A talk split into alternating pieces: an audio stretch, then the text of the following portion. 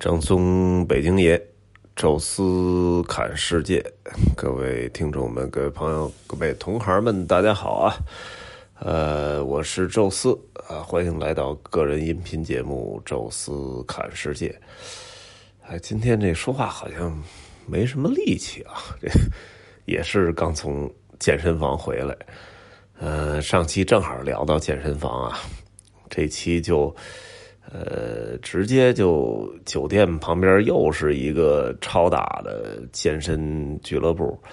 呃，酒店跟他有合作啊，这回不是免费的，这回要花十欧元，呃，但是进去发现十欧元真挺值啊，这个里边不但能游泳。还能骑动感单车、打拳击，还能打壁球啊！这不会，这 就干干看人比人家打。但是就即使到了那个健身区、纯健身区，我也觉得特别值啊！因为那里边器材之多，而且这个专业性之好。因为我也不太知道这个器材的品牌哪个是最好的，但是这个叫好像叫 Gym Take Take Take Me 是吧？哈，好像是这么一名儿。哎呀，这个所有的那个手柄握的之舒适，然后那个器材分类之细致，就我我我今天专门练练腰腹啊，就给练腰腹的器材在里边至少摆了十几种，就能涉及到腰侧面，然后什么拉这个叫咱们应该叫马甲线哈，然后拉中间这六块肌。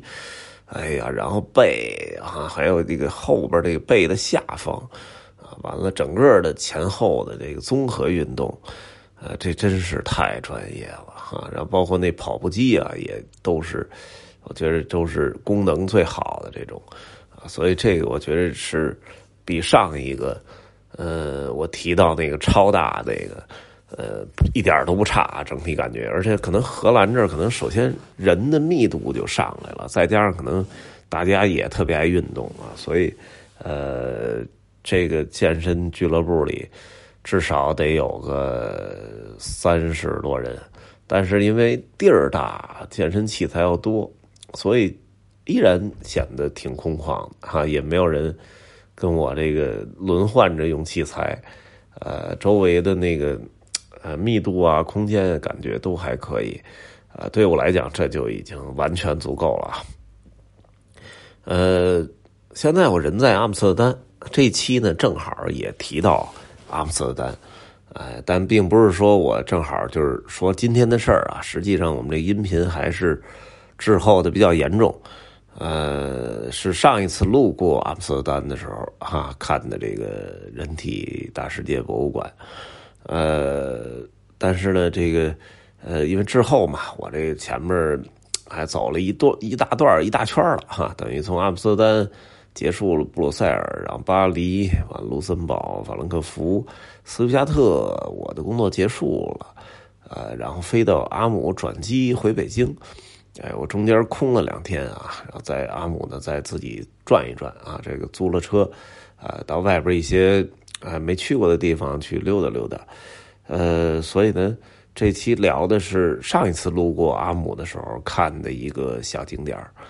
呃，话说啊，现在不知道为什么这个阿姆斯特丹的红灯区出现了一个全新的禁令，就是禁止团队进入了，尤其是呃指定的那个晚上那个时间段啊，你可能白天啊四五点啊三四点这。下午、上午、中午，这时候你进去没关系，因为里边本身那些呃红灯区的性工作者也没上班啊，等于看看街景这也无所谓。我估计可能是这些人老投诉吧，因为老有太多太多的那种旅游团在里边这个乱逛，然后到处看啊，也不消费，可能还把想消费的给吓走了，所以估计就投诉了吧。所以市政府现在在。红灯区派了好多那种城管，啊，就类似咱们中国的城管吧。哎，如果你没有拿到那个政府给的特别许可啊，说专门有这一团啊，就是为了参观这个，然后可能没准还付了点什么特别的费用啊，然后这有有这个许可之后，你可以带着团进去。否则的话，哎，如果你是这个七八个人以上，啊，完了走在一起还有讲解，那对不起啊，直接就是处罚啊。所以平时啊，其他有时候那个团那时候做的那个红灯区什么夜花街夜游，现在都不太可能了哈。呃，其实最近一段时间游客路过阿姆还经常会问这个点儿啊，毕竟这个高晓松做了一期。非常重要的广告啊！这个他聊到了啊，整个这个应该是去年去年秋天的事儿，啊，还跟人家那傣楼还这个一块儿啊，这个畅谈了一下。所以其实反而那时候把中国人很多的兴趣给激起来了。原来可能觉得没啥意思就不看了，现在还专 专门想去看看。呃，所以我们这也是啊，说大家想去看，但是我也没法带了。我说那就。呃，在这个水坝广场这解散吧，哎，这个都是年轻人，呃，指个方向，然后指个中心活动的区域，你们自己看啊。我们在那个就是火车站那附近集合就行。呃，我说我这这也就别进去了，这既然大家解散了，我自己看看，我觉得有点兴趣的东西。哎，正好他们看人体啊，我也看人体。啊，但是我这人体呢，都是皮下就皮肤以下的人体，看着其实有点恐怖啊。啊，这个地方呢叫 Body World，啊，咱们中国翻译叫人体大世界博物馆。呃，话说啊，这阿姆斯特丹这种，就是我我觉得商业博物馆嘛，其实挺多，所谓的叫 museum，啊，但实际上呢，这 museum 并不是那种。呃，公立或者开放，主要是为了让大家普及知识之类的。就比如那些什么美术馆啊、博物馆之类的，啊，他们虽然也有的也卖门票啊，像英国有些地儿就免费了，呃，但是欧洲大陆很多博物馆还是卖门票，但是那个门票远远不止里边这个东西的价值，而且这个甚至于连日常的维护费用可能都呃回不来这个成本。啊，但是还是一定要开放，就是为了全民普及，提高大家的审美啊，提高大家对知识的兴趣啊。但是呢，阿姆斯丹还有很多就是那种商业博物馆啊，找一个噱头，然后搞一搞。其实最有代表性的就是英国那杜莎夫人蜡像馆，一开始可能还真的有点想法，但是后来全世界到处开分店，就感觉上已经有点水了。啊，在荷兰的这个阿姆斯特丹的水坝广场，啊，也有那么一个杜莎夫人蜡像馆啊，这就不说了啊。然后再沿着那条街走啊，什么所谓的性博物馆啊什么的，那我觉得都特水，都是那种特商业的啊。这个呢，我还专门的看了看他的介绍，包括什么，虽然也是个商业博物馆啊，但是我觉得，呃，应该还是有的看。啊，所以我就买门票进去了哈。他这个门票其实还挺贵啊，在博物馆里都算挺贵的，应该在二十二十六吧，还是二十五块钱？嗯，反正确实不便宜啊。然后人家听我呢说，只有四十来分钟去看啊，说你确定要进去吗？那意思就是我们这儿得一个多小时。我说那没办法呀，我这呃就四十来分钟。我说那我我也进去先看一下吧，呃，等于。坐电梯上六楼啊，还是那那种老老规矩啊，因为荷兰这房子都比较，呃，比较比较窄啊，比较小啊，但是楼层数还有，所以有些博物馆都是让你先上到顶楼，然后一路向下怎么参观，这个也是啊。人体大世界，顾名思义就是让你，呃，透过人的那个皮肤的表层，看到人体内在的组织结构和这个不同的器官和不同的。呃，功能系统的这些东西啊，把它展开了让你看，里面呢大概有一百多具这个呃真人的解剖的尸体啊，当然呃，据说都是这个志愿者啊，都是自自自愿贡献出这个身体，然后他们甭管是什么原因去世之后。哎，这个再把人整个叫塑化哈，就是像这个塑料的塑啊，就是塑化塑化哈，这个整个呃变成一个就类似一个模型标本的那个样子，呃，然后它有几个不同的主题吧，比如有一层就专门看神经，啊，所以他还专门有一个就是大脑，然后连着这个整个人的这个脊椎的那个神经都给起出来，然后连接起来，就是让你看到整个呃大脑影响到的人的整个身体的神经的状态啊，然后有一层呢是肌肉啊，专门让你看这个呃每一每身体每一块肌肉的结构。骨骼就不说了，这个能看的比较多一点呃，还有这个血管，而这血管它居然精细到了，就是毛细血管全都把它塑化出来，然后变成那种非常形象的那种状态。我还专门仔细看了一下，有一有一只脚啊，就是。就是毛细血管长张开的时候，已经完全成了一只脚的形状，但是把肌肉、骨骼什么全神经全都提出去，就能看到这些毛细血管。哎呀，我说这真是太形象了。有时候老说你这个，比如小刀蹭破了一下，啊，怎么就一直流血？那地儿离着这个肌肉什么的都还挺远，啊，但是实际上就是可能蹭破的就是毛细血管。啊，当然跟大的那个血管主动脉不一样，那个蹭破了，没准噗，那血就喷出来了，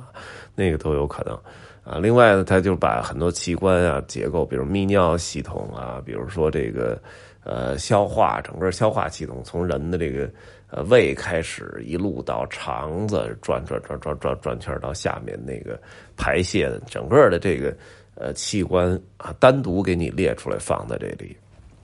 所以每一个。呃，给你的这种啊，就是就是非常直观啊，非常立体的这种感受，呃，我还真是头一次见啊。有时候确实在医院里能看到某一个器官的标本啊，但是这种就是塑化完的那种真实感又有啊，立体感又有啊。完了，呃，一开始看还真觉得有点可怕啊，但是后来。把这种可怕心情先往边上放一放啊，就是我们就是来探究人体的奥秘的哈，去用一种完全类似医学的或者学习的眼光吧，去看这个人体，呃，发现还是有很大收获。有时候我们就老说直观的说人的心脏跟拳头那么大，但是你现在能看到心脏大概是什么样子，而且特别难得就是他把很多器官。啊，健康的样子是什么样？然后旁边搁一个是病变之后的脂肪肝是什么样子？然后肝硬化是什么样子？哈，所以他把这个完全都给你直观的表现出来了啊！我觉得这个。其实是挺触目惊心的 哈，所以，呃，有的时候就说你老说多运动啊，然后少喝酒 啊，少吃那么多肉啊，实际上就是说什么脂肪肝什么的，有有些人就没有没有概念，脂肪肝又又怎么样？你自己想象一下。但是如果能直观的把这两个肝脏放你面前，其实还是挺吓人的 哈。呃，另外就是他把这个很多人体呢，呃，以不同的那种动作方式啊给。给放在那里啊，有跳跃的，有这个呃吹演奏音乐的哈，有这个正在运动拿着橄榄球的，哎，不同的那种呃动作的状态下，这个肌肉大概是一个什么状态？哪儿紧绷，哪儿松弛？啊，这个你也能看到啊。最后的一小块呢，就是呃这人的诞生吧，它这个也有标本，从最小的可能呃两三周开始，然后一点点一点点变大。啊，那个确实也是，呃，挺震撼的。从从最小什么都看不出来啊，到一路变大啊，几乎每个阶段它都有一个标本，而且真挺触目惊心的。当时我就看到一对夫妇啊，就在那儿就是有点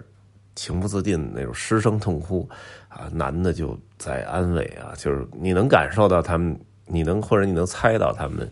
呃，到底遇到了什么，但是。确实，那种真实的震撼感就能让人觉得感同身受吧。呃，当然最后我觉得是最好的一个部分啊，就是他强调那个幸福，就 happiness 啊，到底能给人体带来什么？然后他又整个一层都在讲这个事儿，就是如何在在你感知到幸福的情况下，对你整个身体的一个影响。哎，我觉得这个也是真的挺重要的哈。经常有时候压力特别大呀什么的，我我我我这个下个月可能也要到那个外地的一个讲堂去呃开一节类似导游的心理自我疗愈的这么一个课，啊，实际上也是呃跟大家一起探讨吧，就是我们这个行业，呃，现在已经出现了不少心理失调的这个朋友，啊，最最厉害的我都觉得有一些抑郁症的前兆了，啊，但是呢，我们还好像还没有意识啊，没有重视到。啊，我们这个行业的心理的自己的疗愈和建设，呃，总觉得好像是我们就是一个一个团的领导者，我们是这个影响别人思想的，怎么 自己的心理还能出问题？但是恰恰是这种人嘛，其实